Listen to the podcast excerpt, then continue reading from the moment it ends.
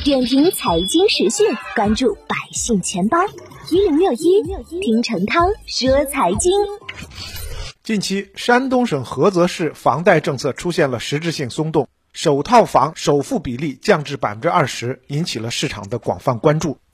除了菏泽，今年以来，重庆、江西赣州等不少银行已经将首套房首付比例降至百分之二十。据不完全统计，二零二二年到现在，全国超四十个城市发布了各种力度的房地产宽松政策，内容涵盖了降贷款首付比例、房贷利率下调、人才落户、购房补贴、公积金优惠等方面。业内专家表示，在所有的调控政策当中，降低首付。是力度非常大的政策放松，此前一些地方可能还是局限于房贷利率调整等政策，其对于住房交易数据的刺激其实并不到位。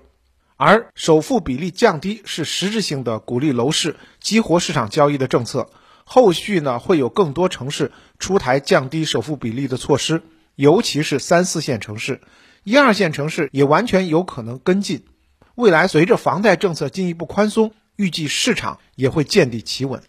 从现在的市场情况来看，后续会有更多的城市出台降低首付比例的措施，在首付方面的调整也会有一些新的动作。根据不同银行以及不同的楼盘来看，各种降低首付的做法也会很多。随着房贷政策进一步宽松，对于购房者和一些开发商也能够感受到很实际的放松效应。今年中央经济工作会议为房地产市场发展定调。支持房地产市场更好满足购房者的合理住房需求，因城施策，促进房地产业良性循环和健康发展。